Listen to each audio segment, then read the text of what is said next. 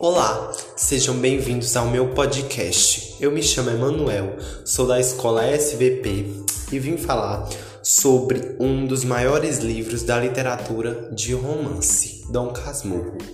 Escrito por Machado de Assis, publicado pela primeira vez em 1899, Dom Casmurro é uma das grandes obras de Machado de Assis e confirma o olhar certeiro e crítico que o autor estendia sobre toda a sociedade brasileira. Também a temática do ciúme, abordada com brilhantismo nesse livro, provoca polêmicas em torno do caráter de uma das principais personagens femininas da literatura brasileira, Capitu. O resumo do livro. O romance inicia-se numa situação posterior a todos os seus acontecimentos. Bento Santiago já é um homem de idade. Conta ao leitor como recebeu a alcunha de Dom Casmurro.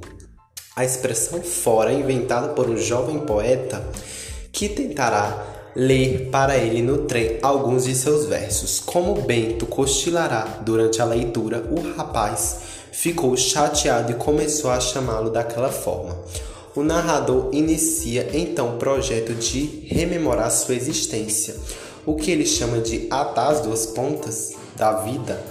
O leitor é apresentado à infância de Bentinho, quando ele vivia com a família num casarão da rua de Mata Cavalos.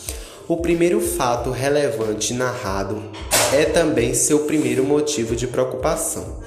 Bentinho escuta uma conversa entre José Dias e Glória. Ela pretendia mandá-lo ao seminário no cumprimento de uma promessa feita pouco antes de seu nascimento. A mãe, que já havia perdido um filho, prometerá que, se o segundo filho nascesse varão, ela faria dele padre. Na conversa, Dona Glória souberá da amizade estreita entre o menino e a filha de Pádua, Capitolina. Bentinho fica furioso com José Dias, que o denunciará e expõe a situação a Capitu. A menina ouve tudo com atenção e começa a arquitetar uma maneira de Bentinho escapar de seminário, mas todos os seus planos fracassam. O garoto segue para o seminário. Mas antes de partir, sela com um beijo em Capitu. A promessa diz que se casaria com ela no seminário. Bentinho conhece Ezequiel que se torna seu melhor amigo. Em uma visita à sua família, Bentinho leva Escobar e Capitu o conhece. Enquanto Bentinho estuda para se tornar padre, Capitu estreita relações com Dona Glória, que passa a ver com bons olhos a relação do filho com a garota. Dona Glória ainda não sabe, contudo, como resolve o problema da promessa e pensa em consultar o Papa Escobar é quem encontra a solução. A mãe em desespero prometerá a Deus um sacerdote que não precisava necessariamente ser Bentinho. Por isso, no lugar dele, um escravo é enviado ao seminário e ordena-se padre. Bentinho vai estudar direto no Largo de São Francisco, em São Paulo. Quando conclui os estudos, torna-se o Dr. Bento de Albuquerque Santiago. Ocorre então o casamento tão esperado entre Bentinho e Capitu. Escobar, por seu lado, casará-se com Sancha, uma antiga amiga do colégio de Capitu. Capitu e Bentinho formam um duo afinadíssimo. Essa felicidade, entretanto, começa a ser ameaçada com a demora do casal em ter um filho.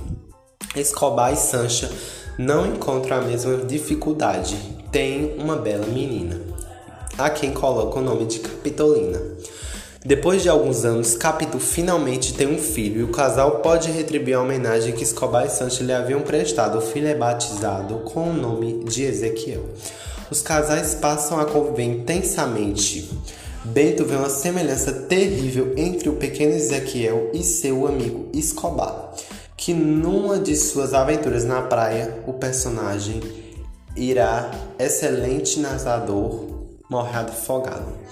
Bento enxerga no filho a figura do amigo falecido e fica convencido de que foi traído pela mulher.